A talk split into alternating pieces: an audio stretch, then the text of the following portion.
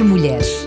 Histórias, saúde, relacionamentos, família, beleza, entre outros assuntos abordados de forma transparente num ambiente agradável. Entre Mulheres, com Érica Medeiros. Olá! Nós mulheres temos tanto para falar, não é? São tantas dúvidas, milhões de pensamentos, ideias, planos, sonhos. Como cabe isso tudo na nossa cabeça? Eu não tenho a mínima ideia. Contanto para falar, eu convido você, mulher, a começar uma jornada comigo. Eu sou Érica Medeiros. Sou casada, mãe de dois filhos, jornalista, brasileira, como podem perceber, mas vivo aqui em Portugal. A partir de hoje, eu estarei com você no programa Entre Mulheres. Mas o que teremos por aqui? De tudo um pouco. Assuntos sobre relacionamento, casamento, maternidade, trabalho, beleza, muitas histórias e todos aqueles assuntos que ocupam a nossa mente. Seja bem-vinda, então, à primeira rubrica Entre Mulheres. E sendo a primeira, nada melhor do que falar sobre Eva, a primeira mulher. Nossos primeiros pais foram criados inocentes e santos, mas Deus os fez como seres livres, capazes de apreciar a sua sabedoria e a sua justiça. Mas eles tinham uma liberdade: obedecer ou não. Enquanto eles fossem fiéis a Deus, o casal deveria governar sobre a terra. Eles tinham completo domínio sobre todo ser vivente. Os animais não brigavam. E as flores não morriam, não havia dor. E quando os pássaros cantavam louvores ao Criador, Adão e Eva cantavam com eles, dando graças ao Pai e ao Filho. Nem parece real, né? Comparado ao mundo de hoje. Os anjos falaram a Eva que ela tivesse cuidado para não se afastar do seu esposo, enquanto eles trabalhavam no jardim. Junto dele, ela correria menos perigo de tentação. Mas de repente, distraída, saiu do lado de Adão. Quando percebeu, já estava a olhar com curiosidade e admiração a árvore proibida. E a partir daí foi um erro atrás do outro. Ela deu ouvidos à serpente, comeu o fruto proibido e ainda deu para Adão, seu marido.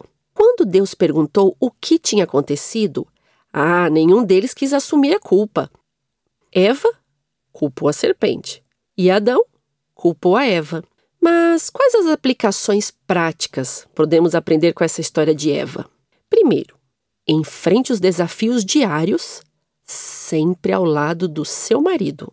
A primeira lição é aprender a estar sempre unida com seu marido, principalmente nos momentos difíceis.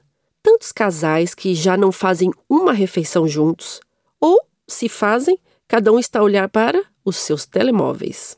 Mandar uma mensagem durante o dia escrita: Olá, tudo bem por aí? Pode parecer algo simples, mas faz uma grande diferença no dia do seu marido. Esteja sempre com ele. Outra dica é: cuidado para não fazer o seu esposo errar.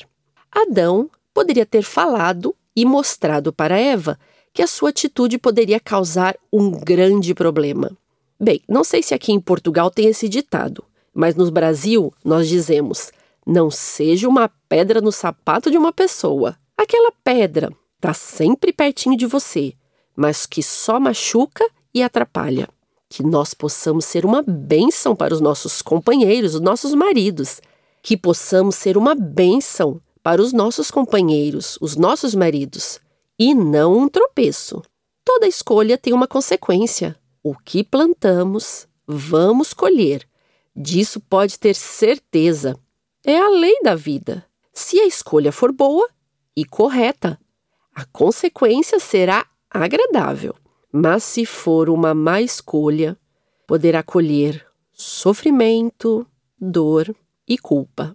Pensar, analisar e orar antes de agir pode ter certeza que fará toda a diferença. Se cair, levante-se. Não existe ninguém que não caia. Mas o problema não é cair, o problema é permanecer caída. Se você cair ao enfrentar lutas e tristezas, lembre-se que Eva creu na misericórdia e no perdão de Deus, vivendo o restante da sua vida cheia de esperança. Eva foi uma mulher curiosa e não há mal nenhum nisso. De acordo com a ciência, a curiosidade estimula o sentido de vigilância e a obter também mais conhecimento sobre o meio em que a pessoa vive. Segundo um estudo publicado no Journal of Personality, a curiosidade está associada a níveis elevados de emoções positivas, de satisfação e de bem-estar psicológico. A vontade de querer saber mais sobre alguém faz com que a pessoa também se empenhe em manter um relacionamento com mais diálogo e algo muito importante que é com mais comunicação. O que Deus espera das mulheres curiosas é que o desejo de crescer e aprender seja sempre guiado por Ele. Espero que tenha gostado do primeiro Entre Mulheres. E aproveite para enviar sugestões de tema para esse programa através de um SMS ou o WhatsApp para 933 912 912. No próximo programa, falaremos sobre um problema que atinge uma em cada seis pessoas no mundo. Não perca o próximo Entre Mulheres com o assunto infertilidade. Um beijinho e até a próxima. Entre Mulheres. Histórias, saúde, relacionamentos, família, beleza, entre outros assuntos abordados de forma transparente num ambiente agradável. Entre Mulheres com Érica Medeiros.